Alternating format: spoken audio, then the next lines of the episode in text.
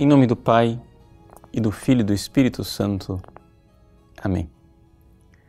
Meus queridos irmãos, depois de anunciar a sua paixão pela primeira vez, depois da profissão da fé de São Pedro, como nós ouvimos ontem, Jesus anuncia a necessidade de que nós cristãos renunciemos a nós mesmos, tomemos a nossa cruz e o sigamos. Esta realidade de tomar a cruz, renunciar a si mesmo, é uma realidade dentro do cristianismo que, poderíamos dizer, é a coluna vertebral da moral cristã. Por quê? Porque, na realidade, não se trata somente de seguir mandamentos.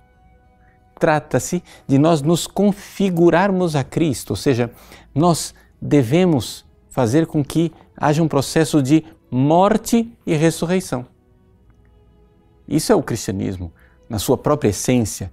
O que é o batismo com o qual nós somos batizados? É uma morte por afogamento.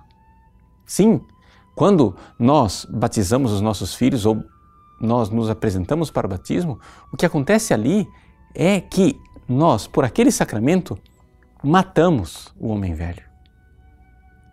E ali, saído das águas do batismo, vem um homem novo. É a passagem, é a Páscoa.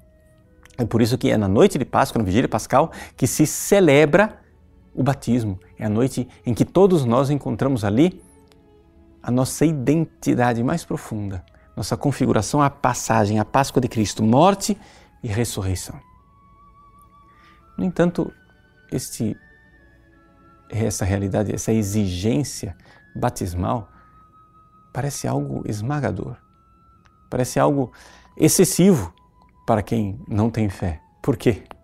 Porque, é claro, o que é que Jesus está é, exigindo? Que renuncie a si mesmo, tome a sua cruz dia após dia. Mas ouvir isto para as pessoas que não têm fé é, é algo verdadeiramente desanimador, ou seja, até assustador, poderíamos dizer. Porque se aproximar de uma religião que pede a minha morte.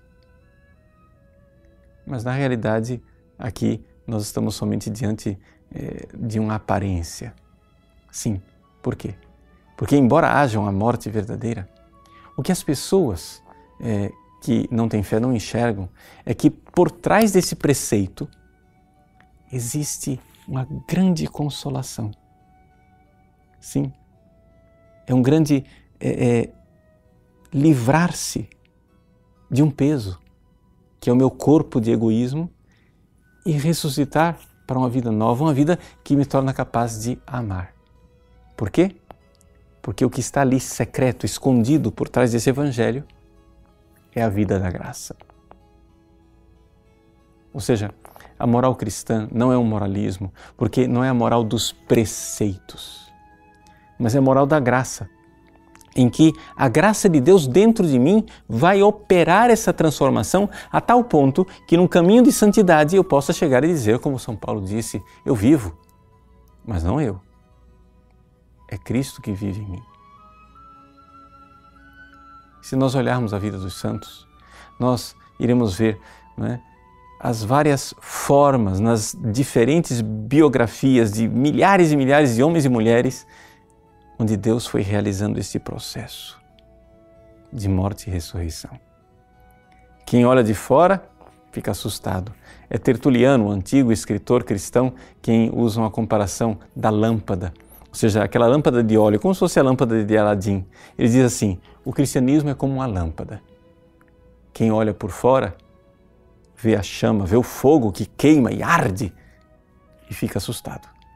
Mas somente quem está dentro vê a unção. Ou seja, o cristianismo, sim, é a moral do vai, renuncia a ti mesmo, toma a tua cruz.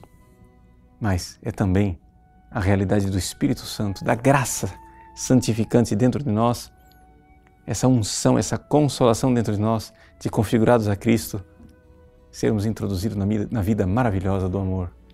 Sim, o egoísta precisa morrer. E a boa nova, a boa notícia é que quem ressuscita é o amor encarnado que vem morar em nossos corações.